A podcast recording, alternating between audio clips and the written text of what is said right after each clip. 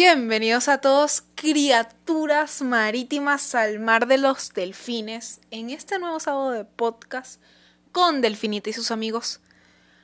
¿Cuál es tu cocina favorita? ¿La italiana? ¿La venezolana? ¿La colombiana? ¿La mexicana? ¿O que la estadounidense? Que es una mezcla de todos los emigrantes que llegaron a esa enorme cantidad de tierra que hay en ese país? ¿O es que hay otra que te interesa? Cuéntame, cuéntame. Hoy, de hecho, vamos a estar hablando de eso y de cómo llegó tu plato favorito a tu mesa. La interculturización que tuvo que suceder antes de eso. Voy a estar hablando con Ricardo Raga, mi hermanito, sobre este tema tan interesante porque es este repercute en nuestra actualidad.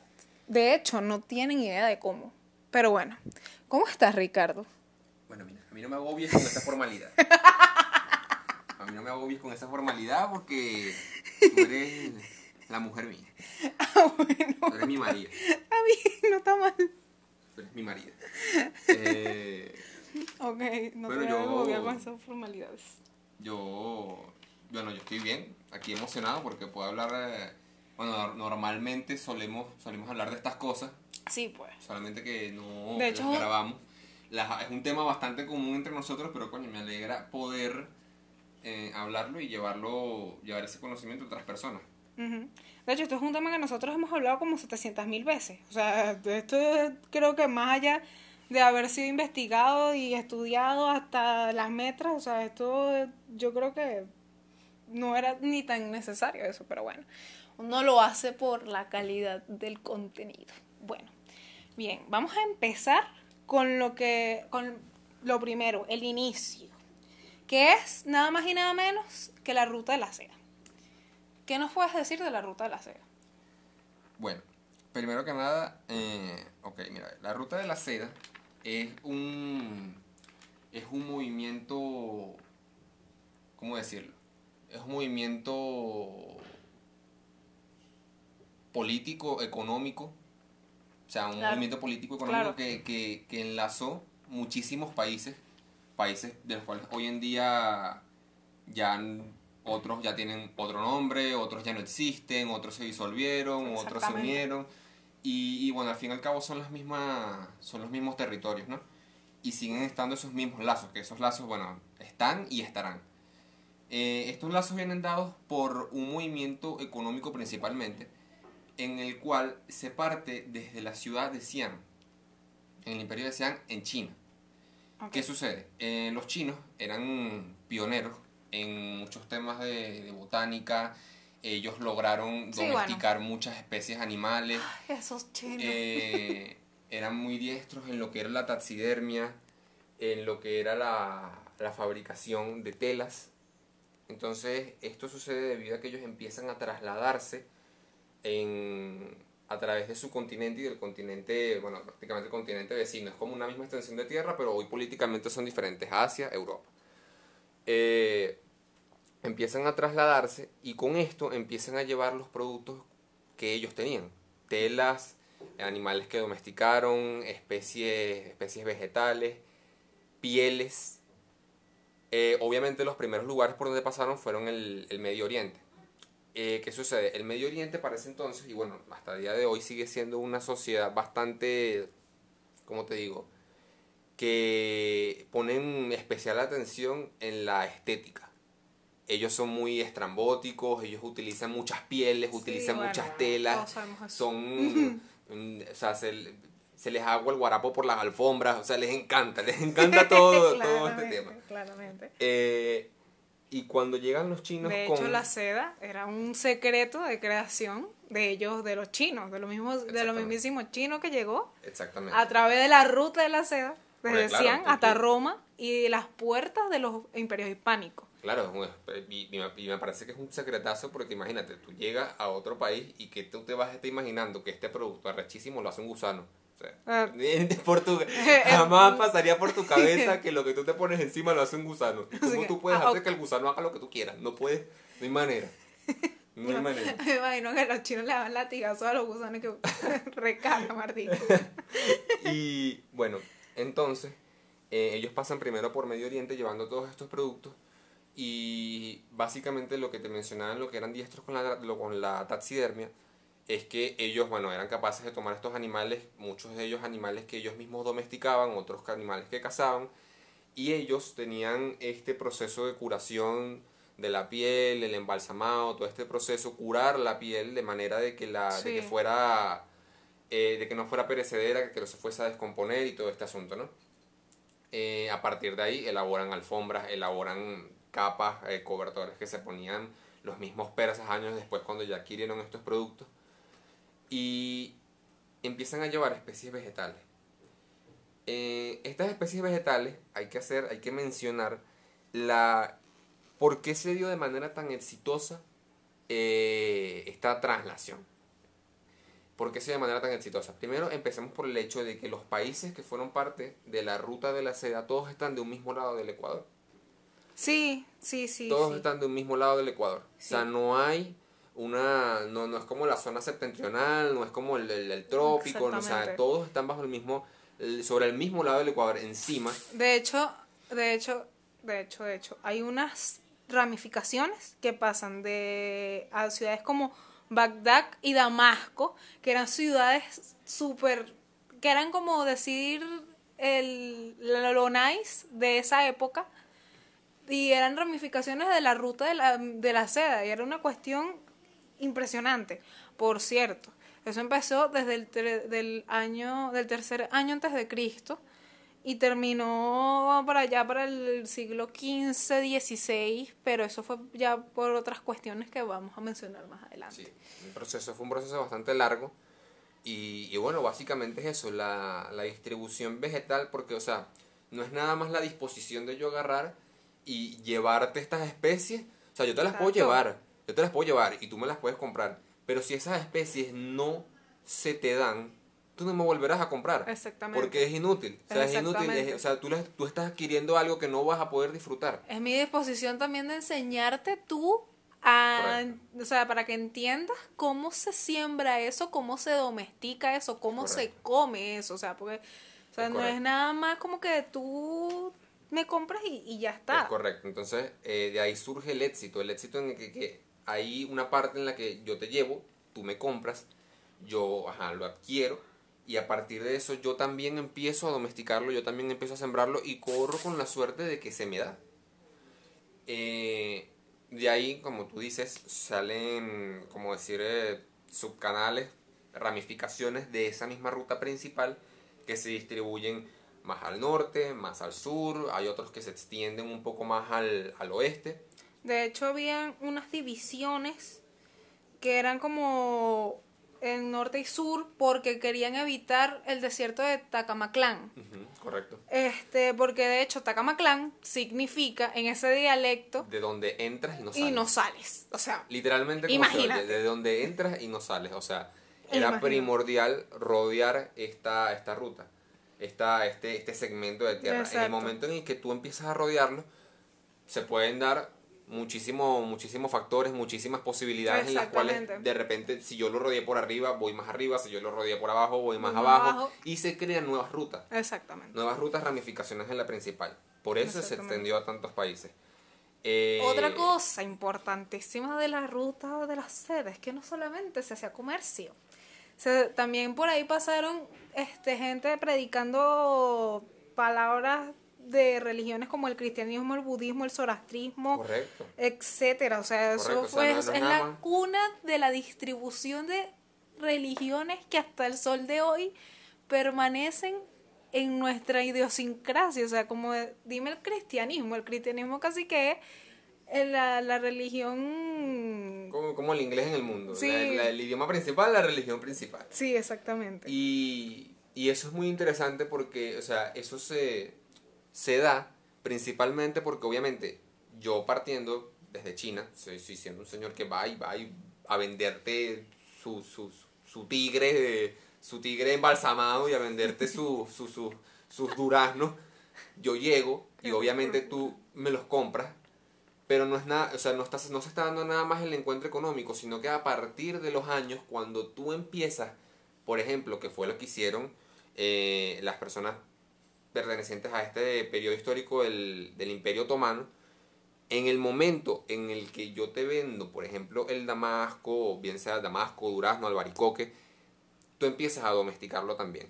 Exactamente. Y en el momento en el que tú empiezas a domesticarlo, tú también te sumas a esa red de comercio. Exactamente. Ya no solamente es el chino el que se está vendiendo el durazno, sino que también está, por un lado está el chino, que fue el que empezó todo esto, y entonces los persas también te empiezan a vender. Exactamente. Luego se riega, se riega la India y los indios también te empiezan a vender. Entonces no es nada más, o sea, todo el que se fue sumando como, como comprador, También se sumó como como- vendedor. exacto, como comerciante. Exactamente, como por eso se comerciante. hizo tan extensa entonces porque y por eso se por eso hay tanta interculturización porque en el momento en el que yo me vuelvo comerciante ya no solamente estoy empezando a, a llevar a otros lugares los productos que por ejemplo me trajeron los chinos hace cientos de años Exacto. sino que también estoy llevando los míos Exacto.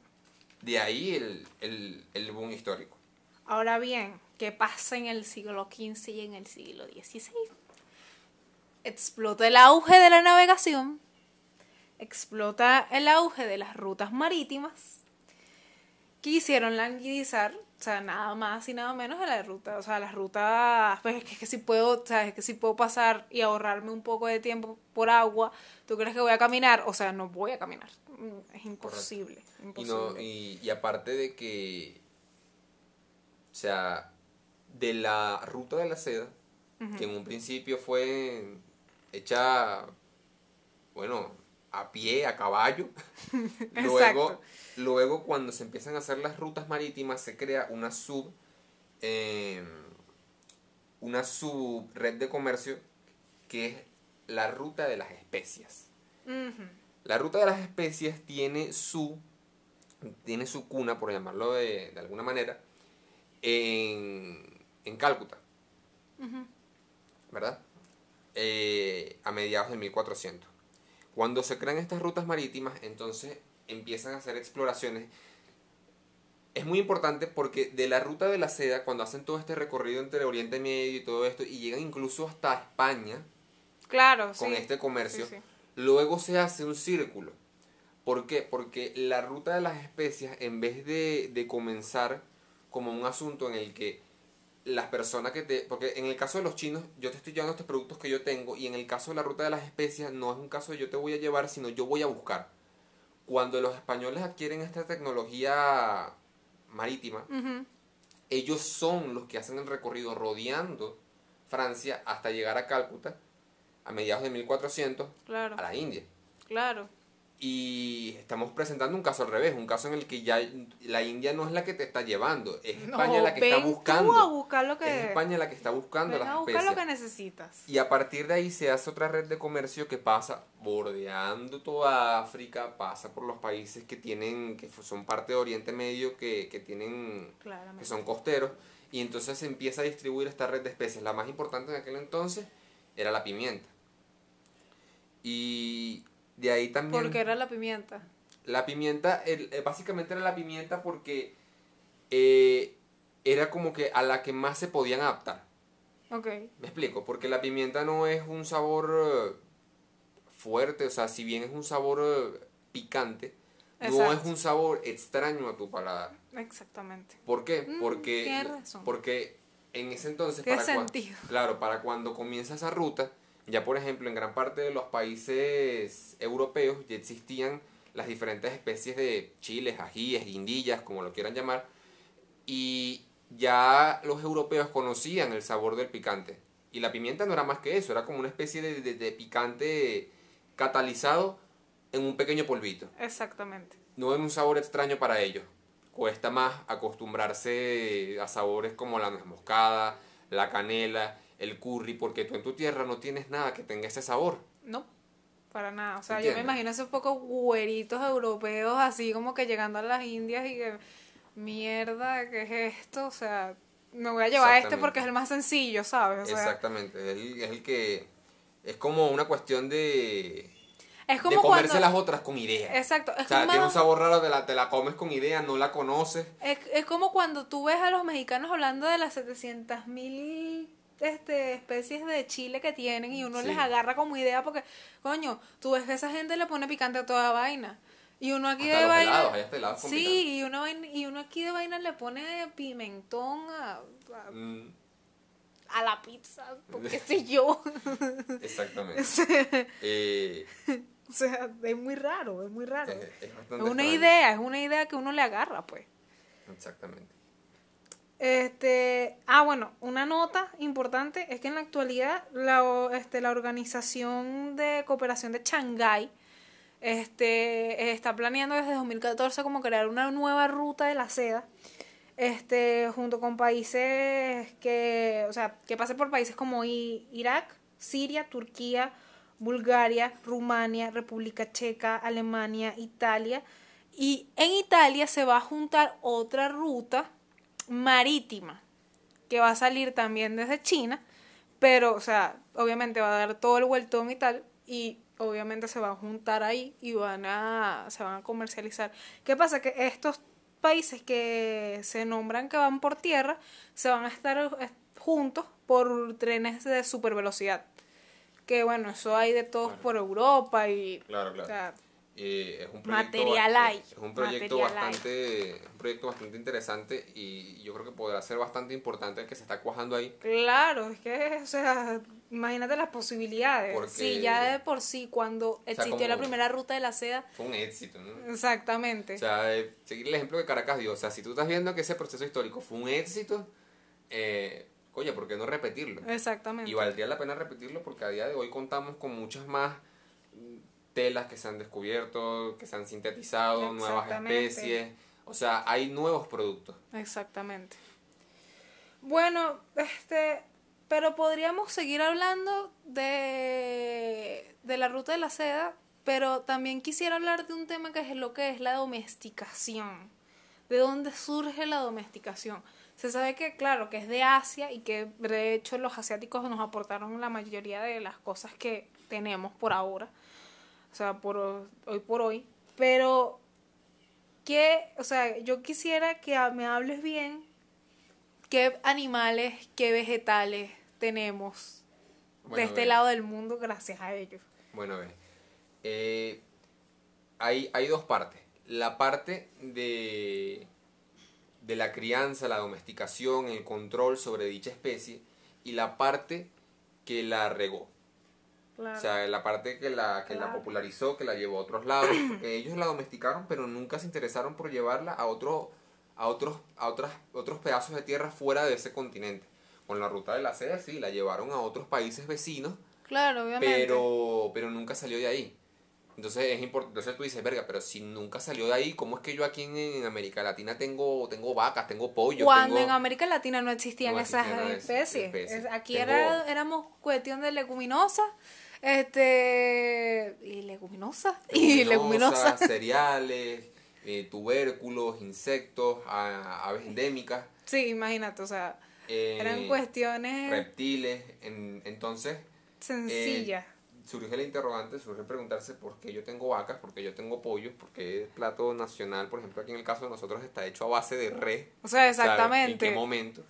¿En Y- qué momen- ¿En, qué- en qué momento, carajo? Y entonces es cuando eh, te hablo de la segunda parte, que fue la parte de distribución, Claro, que exactamente. fue España, en el caso de nosotros. Nosotros vamos a hablar de eso más adelante, pero por ahora lo que te puedo decir, mira, a ver, nosotros hoy tenemos, eh, por ejemplo, la- las reses son una especie domesticada específicamente por los chinos. Exactamente.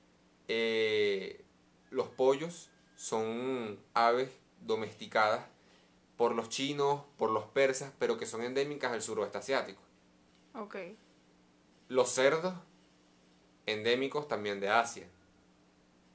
Eh, los dromedarios también los fueron uno de los primeros, este, uno de los primeros animales que fueron en ser domesticados y fue por Arabia Saudí, o sea, obviamente, o sea, Exactamente. no hay y entre, manera. entre esas especies también no comestibles. Las bueno, ovejas. entre comillas no comestibles. Bueno, ajá, Entre el caballo. El, el- no, o el mismísimo perro. Ajá, y el mismísimo perro. El mismísimo perro. Entre- el perro, entre el gato y, y bueno. a Bueno. disculpar, pero yo tengo que encerrar esos animales. en- Cuando, Entre cuando yo- comillas. cuando yo digo Porque que yo no voy a comer gato frito, yo no, perdóname. Yo, no- yo no confío, yo no confío. Este, los cerdos, Los cerdos. el caballo. Claro, los cerdos, cuando, cuando tú te haces una imagen de, de las primeras reses, los primeros cerdos, los primeros pollos, tienes que imaginártelos como algo bien, no sé, un modelo arcaico de animal. Los primeros cerdos eran no como los rosaditos que tú ves ahorita, eran más un jabalí. Las primeras reses tenían unas osamentas enormes. Eh, eran muy peludas también. Tenían mucho pelo por la zona en la que vivían. Cuando yo hago las investigaciones, yo encontré unos, este, unos datajes de esos, de, o sea, de la domesticación de esos animales. Por ejemplo, el cerdo fue como hace 8000 años. Y esos hace como 8000 años atrás, nosotros estábamos todavía, o sea, ok, no éramos neandertales, no, pero sí teníamos como una especie, o sea, todavía estamos en como una especie de, de proceso Evolutivo. evolutivo extraño ahí que no, Sí. que no cuadra. Y- Este, lo mismo pasa, lo mismo pasa con el perro. Hace 20 mil y 30 mil años estábamos en el neolítico. O sea, tú me dirás. Exactamente. O sea, la entonces, vaca. entonces es mu- muy interesante porque a partir de ahí, junto con esos animales que ellos domesticaron, se empieza a hacer la ruta de la seda. Claro. Otros países que estaban Claro. en medio de la ruta también, también empiezan a domesticarlo. Y a través de eso llegan a lo que es Europa Occidental. Exactamente. Cuando llegan a Europa Occidental, entonces es cuando con el pasar de los años empieza la A distribución distribuirse. hacia, hacia África, hacia Oceanía. Porque África podrá ser muy diversa en animales, pero en animales comestibles y Bueno, domesticables. com- de que eran como, o sea, o sea, de que eran comestibles son no todo comestibles. es Tú te puedes- comestible, Valeria. Comestible. Como diría Willy Wonka, todo es comestible, hasta yo soy comestible, Sí. pero eso se- puede ser un poco ilegal. O sea, Exactamente, o sea, todo es comestible. Y ten, ten en cuenta que antes de eso, o sea, no, no, no, no pienses en los africanos y que bueno, como no, no conozco lo que son las reses, entonces no como no, otra bueno, cosa. pero por ejemplo, ellos eh, este, eran mucho de pesca y de O sardinas. sea, Ellos, eh, este, este, África es uno, es, es uno de los lugares que no, exporta claro, sardinas. tiene- O sea, el primer exportador de sardinas del mundo es África, ¿ok? Ok. Este, y esponja. Cosa extraña que encontré por ahí yo y que, no, ok. sí, esponjas marinas. Este, Y, y bueno, ten en cuenta eso, antes de que llegaran las reses tampoco era como que no tenían proteína. O sea, tipo, ves un antílope y le guiñas el ojo, una vaina así. ah, otra cosa que tienen es, o sea, otra cosa interes- súper interesante que tienen es la arisa. Arisa, Ujú. ya se, se pronuncia así. Ujú. Este, que es una especie de pasta, para el que no lo sepa, es una especie de pasta. pasta y cuando digo pasta, o sea, pasta como los italianos, o sea, Exactamente, es una... a base de agua y harina. Sí, es una, una empasta a base de nada más que agua y harina. Muchas veces, al, antes de la llegada de los europeos, los africanos eran como que, claro, desde la percepción ahora de, mundo moderno, tú lo ves y, eh, oye, bastante simples para cocinar. Ellos Sí. tienen, ellos tienen, Sí, sí eran. ellos tienen una, básicamente todo era hecho al fuego. Ah, pero todas las va. carnes. Y básicamente el acompañante de, las, de esas carnes, la mayoría de las veces, era una, un empaste que hacían a base de harina de maíz, como decir, por ejemplo, para nosotros los venezolanos, lo que es la harina pan Ajá. y agua. Eso se mezclaba. Como cuando tú haces la harina lista para preparar las arepas y las metes a la nevera y tal. parecido, pero este empaste tenía una proporción mayor de agua que de harina. Por Ah, lo tanto, siempre quedaba como... Más como- agüita. Exacto, era como, era como una, una especie de, de crema, crema bastante, bastante extraña, Mm. eh, que normalmente suelen comer incluso hasta sin sal. Entonces, es como, no sé, o sea, pasó como anime. Bueno, por lo menos, lo- por lo menos, o sea, se- ellos se redimen con esta cuestión de que le dieron al mundo el café. Exactamente. Ellos, mira, Proveniente de Etiopía. Etiopía, de verdad, todos te podemos hacer una felación. O sea, de verdad, Oye, me, me encanta eso. o sea, el- qué, qué- qué expresión tan... Expresión tan... Es como... No sé, como una, ala- que como una alabanza una bastante alabanza, grotesca. es Una una alabanza bastante grotesca Pero qué hacia Etiopía. Pero dime tú, ¿qué, qué, o sea, ¿qué otra alabanza le puedes hacer a alguien que le da al- el café al resto del mundo? O No, sea, no, no. eh, es muy Eh, heavy, muy heavy. O sea, Otra- A día de hoy, todos, todos consumimos café. Todo. Hay, eh, habrán sus países con menos cultura eh, cafecera, por decirlo de alguna manera, y otros con más, otros Sí, con menos, por ejemplo, pero siempre el, oriente, el, Sí, oriente, sí. el oriente de ese siempre va a ser más de té y más de, de sus matas. Y bueno, yo, yo, yo, tengo, en- yo tengo en alta estima el té, porque... no, bueno. Yo tengo en alta estima el té porque el té es una de las cosas así, marica, como que más sencillas de la vida. O sea, sales de tu casa, ves un monte, Bueno, eso es lo que haces tú cuando no hay café en la casa. ves, sí, básicamente. Eso es lo que hago cuando, cuando, cuando sé que no hay café o cuando simplemente, no sé, ya tomé café en el día y no me provoca otra vez café.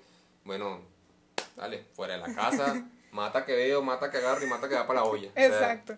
Eh, listo.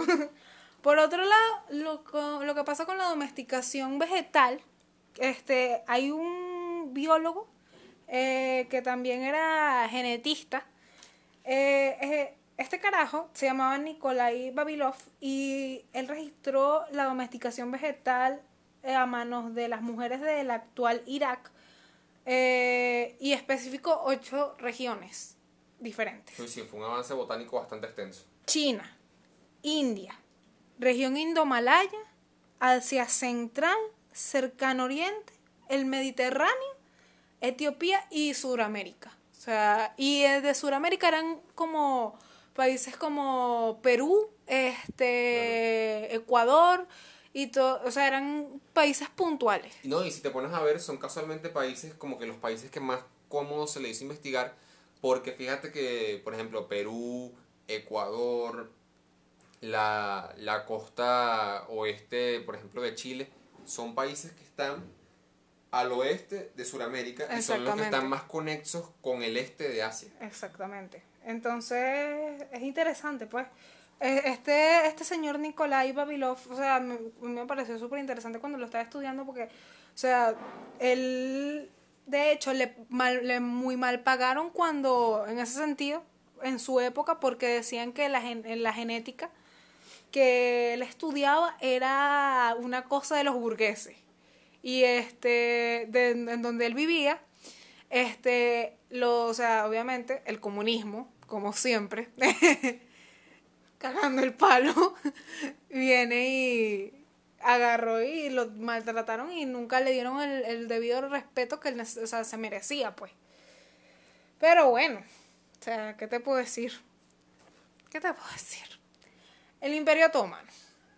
Vamos a hablar del Imperio Otomano. Yo quiero, porque si bien tenemos eh, la cuna de la distribución de los animales y de todas estas eh, especies vegetales en, en la ruta de la seda y todas estas las especies, este, el Imperio Otomano hace su, su parte, hace su parte y es pionera, de hecho, en la, en, o sea, en la gastronomía, en las cocinas, que, que abarcó, de los territorios que abarcó. Eh, por ejemplo, como por eh, Asia, eh, Asia, Persia, el territorio uzbeco, Arabia y Egipto. Se le consideró precursora también de, de la cocina de Turquía. O sea, es, o sea, es interesante pensar porque también ellos agarraron parte de España. En el momento en que ellos agarran parte de España, o sea, tú me dirás. y de hecho, cuando... O sea, ellos llevaron la oliva a Inglaterra.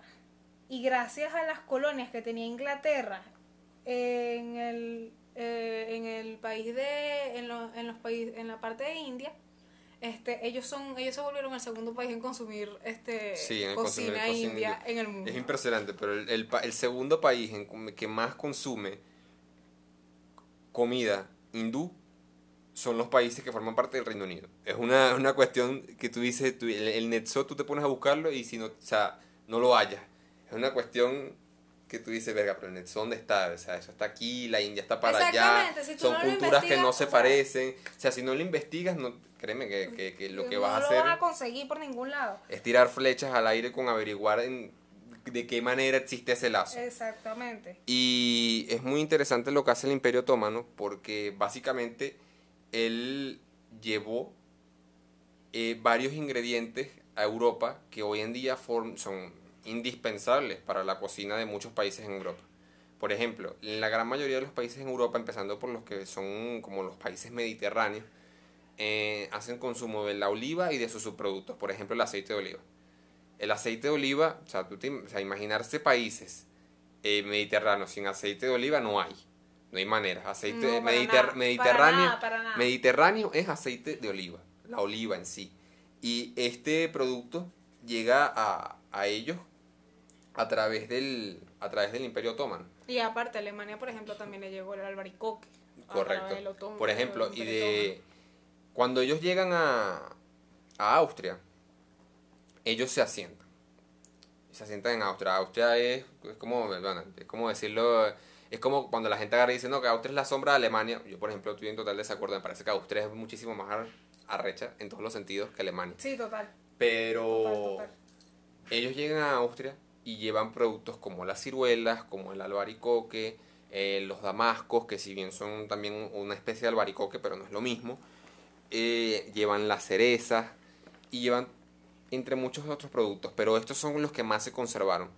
Cuando eh, el imperio otomano se retira de este territorio, deja atrás todos estos productos.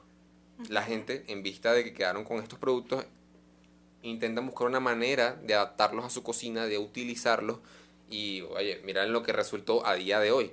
A día de hoy la gran mayoría de los platos eh, que tiene Alemania o que tiene Austria, por ejemplo, referidos en cuanto a postres, utilizan albaricoques o utilizan cereza. De estos productos también se sacaron licores. Licores que son super, o sea, son endémicos de las zonas, el kirsch, que es el licor de cereza, que se utiliza en diferentes preparaciones. Sí, y, o sea, no es nada De hecho, los licores, ese tipo de licores realmente son. Tú, tú te las imaginas más en un- una preparación de cocina que para el consumo. para el consumo.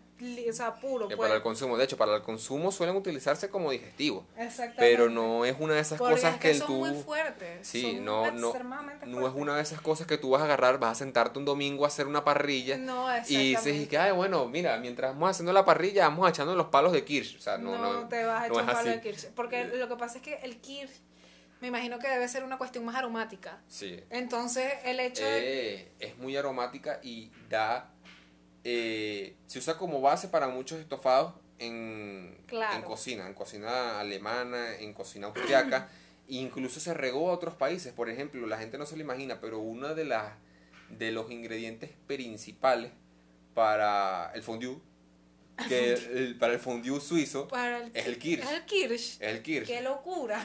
precisamente porque la el, este licor, este alcohol, lo que hace es como que cortar la- la- las fibras, las fibras que tiene el queso y hace que el fondue sea mucho más flexible. Hace que no se, no se empelote, por decirlo de alguna manera. Ay, qué rico el fondue. Sí. Y eh, divino. Yo he comido fondue como una sola vez en mi vida y fue como la mejor experiencia religiosa No, que he tenido en mi vida. No, imagínate que, imagínate que no hay, o sea, por ejemplo, es, es muy raro que aquí en Latinoamérica, si, si, si estás aquí en Latinoamérica y has comido fondue, tendrías que ver realmente si comiste fondue original, porque el fondue original lleva Claro. ciertos quesos específicos y todo este Claro. pedo, pero oye, o sea, Pero. ah, relajado, ca- casi cual- cualquier queso que tú fundas es sabroso, exacto. o sea, Ajá, ahora, hablábamos de que la distribución del Imperio Otomano, este, coño, fue importantísimo incluso llegó a especias. para, o sea, para todo, o sea, por lo que fue toda Europa y fue de hecho fue una, Cuando, a, una tra- a tra- pionera a través del imperio, especias. a través del imperio otomano, Claro. es que se logra eh, mediante un... No me voy a meter mucho en ese tema porque si, si, me, si me metiera en ese tema, eso sería como que tipo otro capítulo de podcast aparte. El, el, el periodo de España al andaluz. Eh, es este proceso de interculturización entre España y la, la- la- los- las personas que empiezan a llegar desde este imperio los persas, eh, los, eh, los turcos, toda esta gente empieza a llegar a España y lleva consigo, por ejemplo, algo que es muy importante para los españoles. Llevan muchas cosas, pero llevan algo significativo que es el azafrán. Ay, qué rico el azafrán. el azafrán. una de las, creo que la especie más cara o una de las más caras, el azafrán en peso, su, eh, o sea, su precio en, en, eh, en peso supera el del oro. O sea, imagínate lo caro que es. Imagínate lo caro que es porque ten en cuenta que el azafrán no, es como la vainilla, es un, es un pistilo, es, es el pistilo Ah, de una flor. claro. Eh, y aparte es una flor que no se utiliza toda porque el resto de la flor es venenosa. Entonces, imagínate este proceso fastidioso de tener un campo lleno de flores de azafrán e ir Totalmente. por ahí, de flor en flor, quitando los pistilos. Yo, yo creo que es caro, básicamente por lo trabajoso que es recolectarlo, Ya va, cosecharlo. ya va, yo quiero, yo quiero hacer un paréntesis aquí un momentico. La vainilla no es de lo mexicano, ¿ok? No se dejen engañar, no se no dejen se dejen engañar, no se dejen engañar. Es más, yo creo que eso abre muy bien el próximo tema que vamos a tocar. Porque, ¿qué pasa?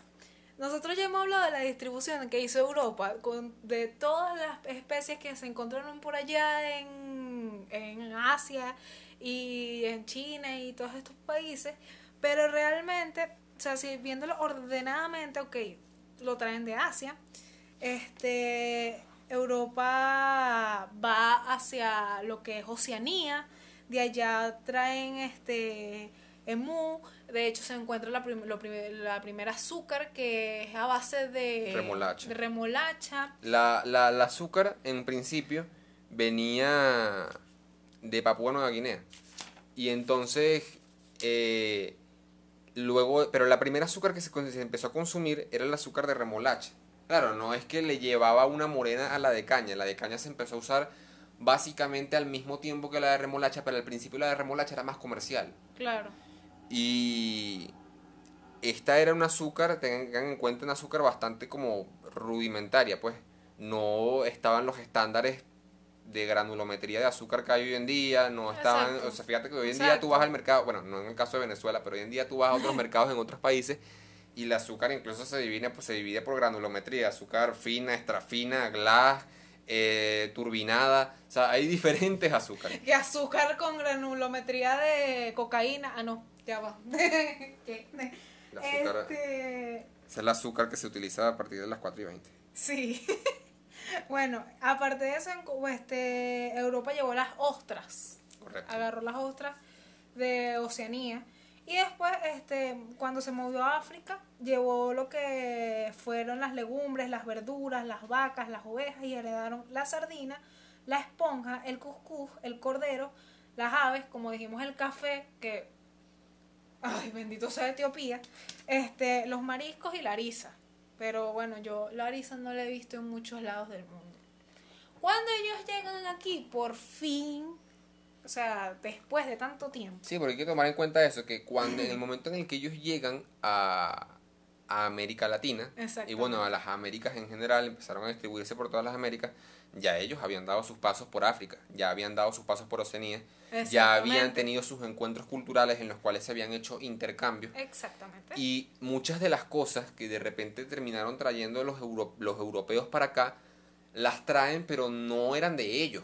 Exactamente. Por ejemplo, ellos traen cosas que heredaron de hace siglos y siglos y siglos, como las vacas, los cerdos, las heredaron de por allá de cuando venían de China en la ruta de la seda, pero eso ya tenía, para cuando ellos vienen a, a Latinoamérica, eso ya tenía milenios con ellos. Exactamente. Eso ya tenía milenios con ellos, ya para ellos eso era común. Exactamente.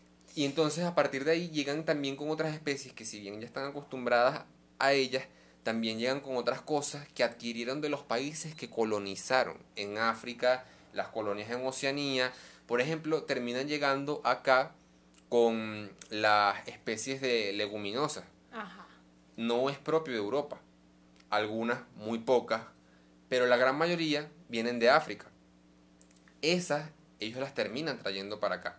Especies, por ejemplo, como lo que llamamos hoy las caraotas, los al frijol negro, eh, los frijoles rojos, los garbanzos, todo este tipo de leguminosas que ellos terminan trayendo para acá por haber tenido esos intercambios culturales previos con sus primeras colonias. Por cierto, amo las caraotas con azúcar y la gente que no le gustan las caraotas con azúcar, o sea, y me odia, pues, pueden dejar de empezar a escuchar podcast. En O sea, serio. ya, ya, ya- Se acabó el amor. tú, tú- Eh, tú de casualidad tenías, mantenías oculta No, no, pero. el lugar de donde venimos, porque si era así, creo que la gente ya se dio miren, cuenta. nosotros somos bien orientales. Este. Quería, o sea, tenían que saberlo. Que iba el pan con empanada. Ajá, pero. A partir de, apa- aparte de eso, eh, traen otras especies, otras frutas, por ejemplo, amigos, la patilla es africana, el melón Sí. es africano, el pepino es africano, traen especies vegetales también. Exactamente. Cuando ellos llegan aquí y traen todas esas cuestiones, este, de hecho, aparte de todas esas cuestiones que traen, traen metales. Que es importantísimo, importantísimo, porque cuando ellos llegan aquí, los autóctonos, nuestros ancestros, cocinaban en barro, en barro curado. Entonces, imagínense pasar de ollas, o sea, digo, pasar de barro curado a ollas, donde la cocina es muchísimo, muchísimo más impecable, mucho, o sea, tiene Se empieza como que a refinar, se a empieza refinar, o sea, es, es interesante, pues, pensar en eso. Y bueno, nada, o sea, este, Eh, cuando hablamos de la vainilla, eh, claro, ellos pasaron por África primero, pasaron por la isla de Madagascar, y bueno, Obviamente, la, la, la- uno de los países que tenía contacto con la ruta de las especias, milenios atrás, no, o sea, no estoy hablando solamente de que ellos pasaron por Madagascar hace un mes, no, ellos habían antes de venir para acá ya habían pasado por, Mara- por Madagascar hace cientos de años. ¿Por qué? Porque ese país pasaba justamente por lo que era la ruta de las especias. Esta de la que hablábamos cuando se empezaron a hacer las rutas marítimas, uno de los países por donde se pasaba era Madagascar. De allí es endémica la orquídea que da el pistilo que conocemos como vainilla. Ahora bien, cuando ellos llegan en sus embarcaciones a México, ellos son los primeros en recibir los cargamentos de este tipo de orquídea, del cual se da la vainilla. Fueron el primer país de América en, reci- en recibir como los primeros carga- eh, cargamentos de vainilla, pero la vainilla no, No es, es de mexicana. ellos, ellos no, eso no es de ellos. Ellos se han adjudicado muchísimas cosas que no son de ellos. Gente, la vainilla no es mexicana. El tomate no, No es, es mexicano. O sea, otra cosa que te puedo decir, eh, el, el cacao está en duda. El cacao está en duda porque hubieron muchas civilizaciones de para ese entonces que, que tenían cacao. Por ejemplo, estaban ellos, los aztecas, Ok. pero también estaban los incas. Exacto. Entonces, la cuestión no es quién tenía o quién no tenía, sino quién lo empezó a trabajar primero. Exactamente. O sea, cuando tú empiezas a trabajar algo es porque ya, o sea, tienes- Y, y bueno, si vamos al caso, los, los primeros en hacer eh, empastes a partir de la Cacao. ma- de cacao o la Exacto. materia grasa del cacao fueron los aztecas cuando le empezaron a involucrar picante. Pero el modelo o, o- o el estándar de, co- de chocolate, de cocholate iba a decir, de Cocholate. cocholate, que de cocholate, que consumimos hoy en día, fue elaborado por los incas, porque fueron los primeros que empezaron a crear chocolates más dulces, como los que consumimos hoy, Exactamente. a partir de mezclas Entonces, con miel. ¿se cuenta o no se cuenta? Bueno, Supongo que eso será una duda que tendrán los gastrónomos toda la vida, porque... una duda. Ahora bien, otro país... No todas las dudas tienen que ser resueltas, sean felices y ya, coman chocolate. Otro país, otro país muy importante que hay que hablar, aparte de su actuación en la escena gastronómica actual, pero otro país que me recuerda que ha hecho estos, estos quietos históricos. este, Sí, es que es un quieto, es un quieto. el- y, o sea, si llega, si este podcast llega más allá de las fronteras venezolanas, yo quiero que sepan que un quieto es un robo, Ajá. un robo, Es un, un quieto, es un, un robo descaradamente, pues. exactamente. Un robo descaradamente. Y Ese país es nada más y nada menos que Francia. sí. Eh, Francia, mira, ve, honores al que honores merece. Exactamente. Francia eh, ha hecho muchísimo por la escena gastronómica actual, de hecho ha hecho casi todo, elevándola al, al punto de lo- eh. un arte, Exacto. elevándola al punto de un oficio, una profesión. una profesión bastante respetable. están reconocidos por la UNESCO a nivel mundial. O sea, Este, honores a quien honores merece, pero hay que hacer la- las acotaciones de que Francia es un país también, o sea, así como México, pero peor que México.